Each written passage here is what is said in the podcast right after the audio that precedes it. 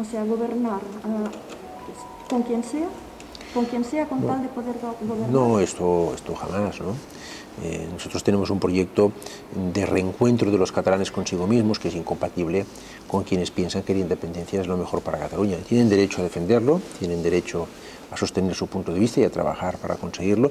No tienen derecho a romper el marco de convivencia y hemos visto que esto trae consecuencias, consecuencias negativas para todos. ¿no?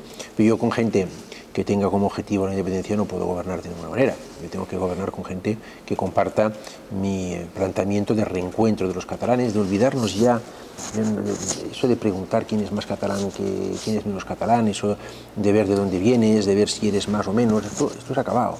Hay que ir a la Cataluña que siempre hemos ido, a la Cataluña abierta, acogedora, que integra a todo el mundo, que sabe generar riqueza, que va siempre un paso por delante del resto de territorios de España, que está muy conectada con Europa.